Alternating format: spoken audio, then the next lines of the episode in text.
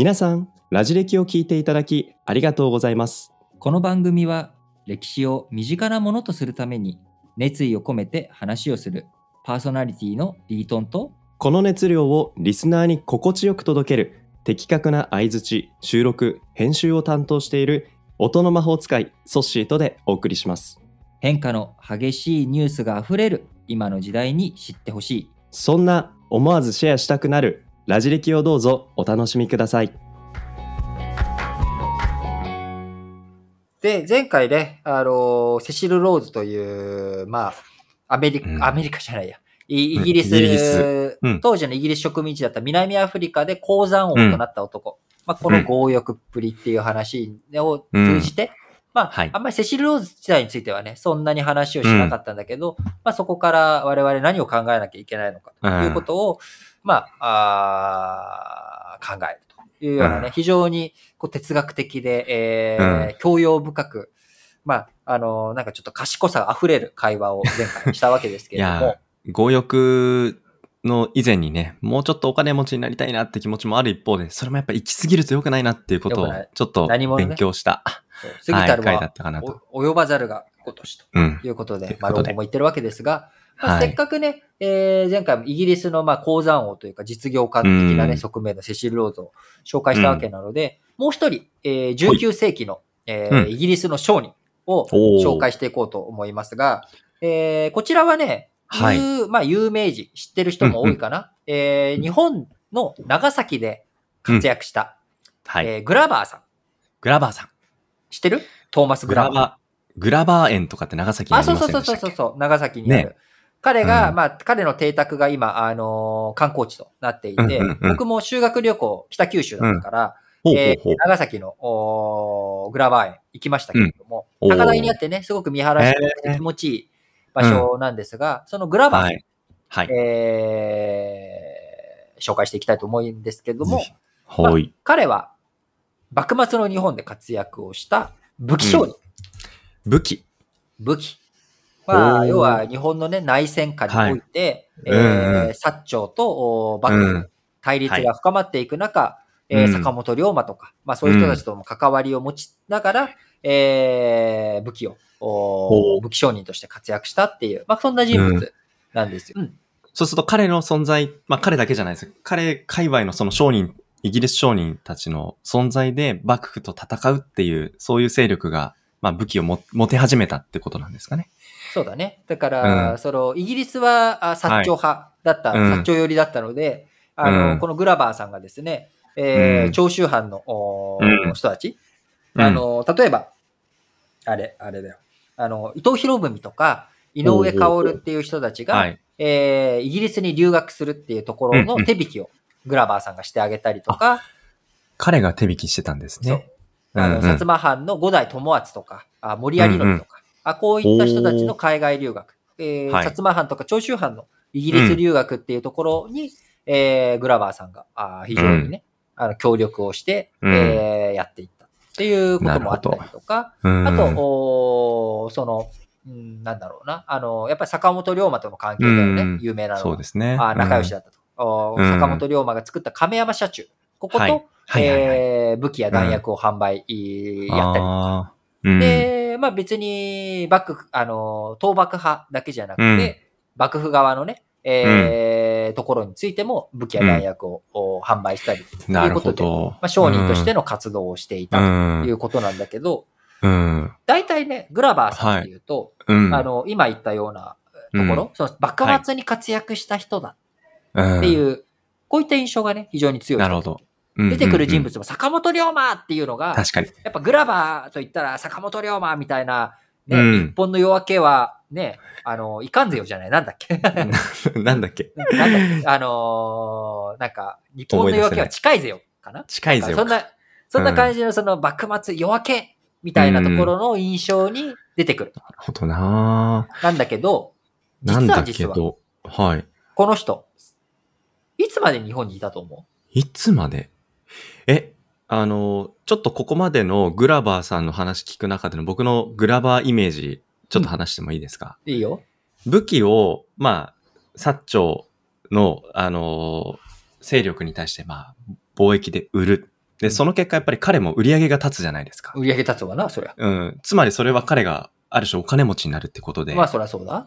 うん。そうするとなんか、今週火曜日に話したうんセシル・ローズじゃないけれども、うん強欲さがなんか強まっていって、うん。で、なんか、その結果、本国にまた帰って昇進するとか、ああ、なるほどね。うん。うはいん。あとはなんか、日本でお前やりすぎだみたいな感じで、はいはいはい。うん。そうそうそう。本国から読みも、呼び戻されるんじゃないかなっていうふうになるほど。想像しましたけど。想像した。で、そもそも、グラバーさんって、はい。一体、うん幕末の時期に何歳ぐらいだったっていうイメージでいる。はあ、彼の年ですよね。そうそうそうそうそうそう。え、その、ちょっといろいろ整理するんですけど、うん。彼、長崎でのいろんな活躍を今、これまで聞いてて、で、多分本国、イギリスとの関係、日本との、あの、橋渡し役とか、留そういうことを含めると。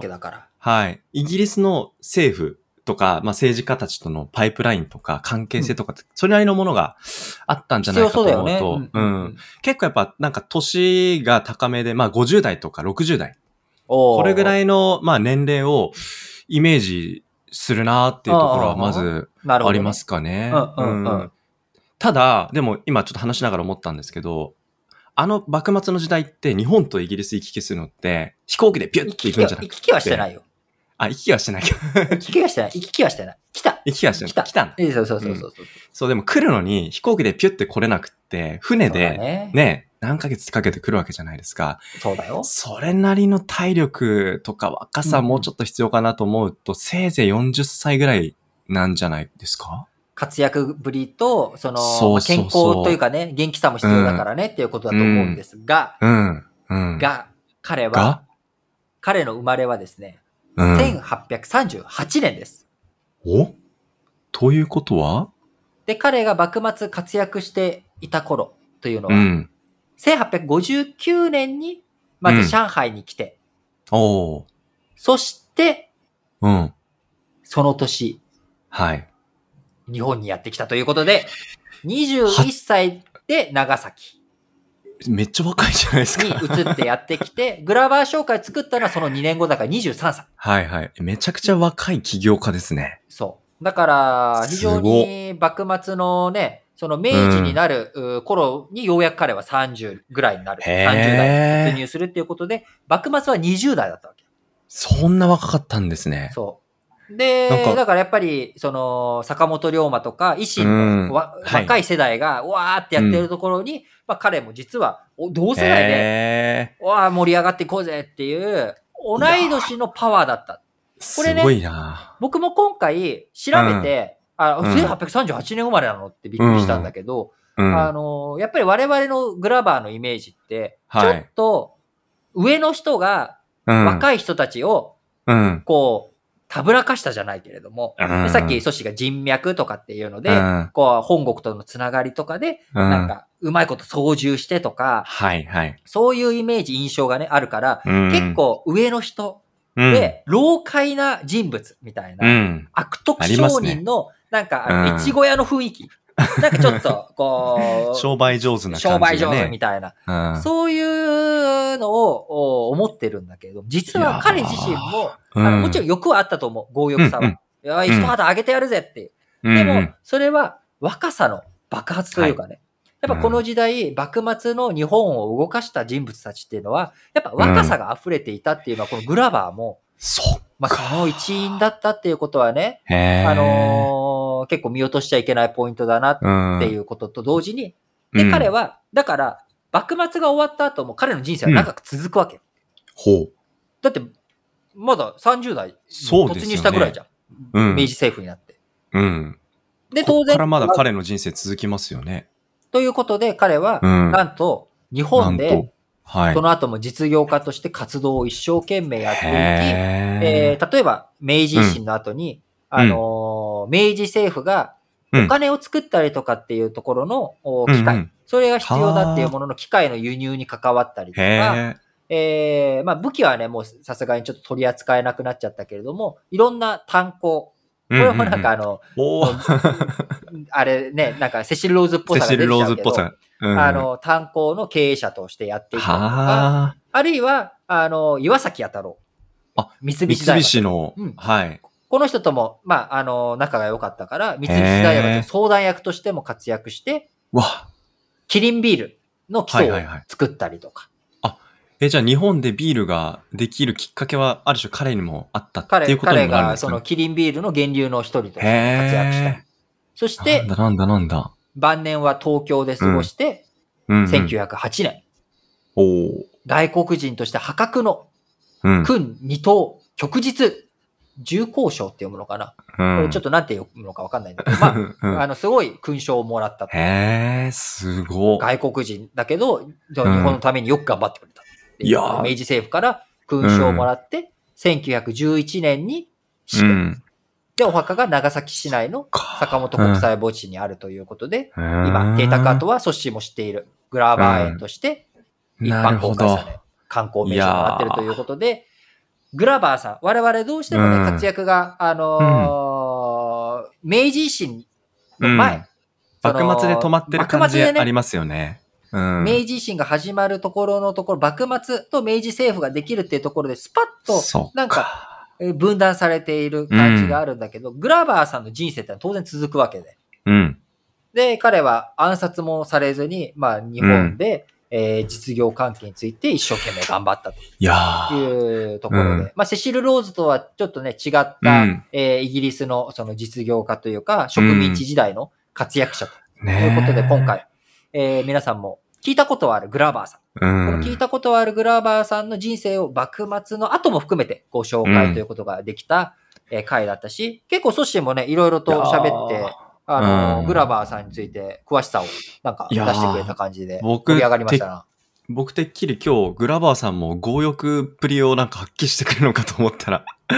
まあまあ、強欲は強欲だったんじゃない？うんわざわざ日本まで来るんだもん。それこそ、ソいやーッシーの言った通り数ヶ月かけてさ。そっか。で、最初上海に来たのに、上海じゃもう、ちょっとみんなね、加藤教授、レッドオーシャンになってるから、あ、そっかそっか。ブルーオーシャンどこかっていうのね、なるほどな。競争が激しいから、ちょっと自分のポジション変えてやろうって言って、変えてやろうしたたかに長崎に来たのかもしれないですね。やっぱそこはね、うんやっぱいい人だけじゃ、その生き残れないよ。うん、そうですね。でもなんかさっき彼が晩年暗殺されずに、まあ最後まで日本で過ごしたっていうところで言うと、やっぱり現地、まあ我々我々この日本の人々との関係性っていうところ、まあ、もしかしたら恨みつらみ感じてた人も一定数いたかもしれない。いね、そりゃ。うん。うん、けれども、まあ一方で彼を守る人も、まあ日本にいたのかもしれない。うん。うんなんか日本との関係づくりっていうところは、もしかするとセシル・ゾローズとはちょっと違う、あの、印象なのかなっていうふうには思いますかね。うん、まあそうだね。まあ、うんグラバーさん自身もお自分のね、うん身の回りを、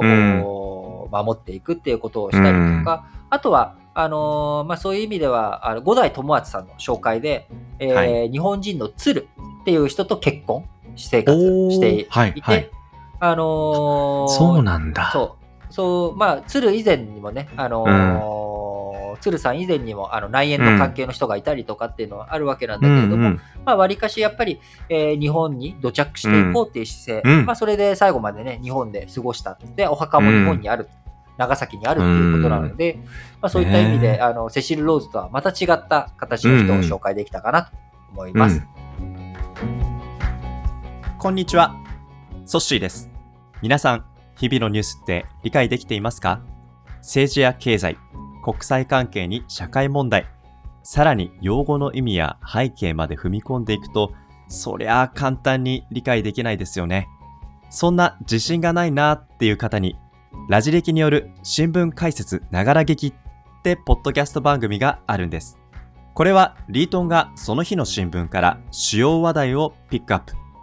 歴史背景やニュースの視点をラジ歴風に毎朝喋っています。新聞を読みたいけど、なかなか時間がないな、詳しい解説が欲しいなっていう方はぜひ、各種ポッドキャストプラットフォームや Spotify などで、ラ、ジ、レ、キ、新聞解説で検索してチェックしてみてくださいね。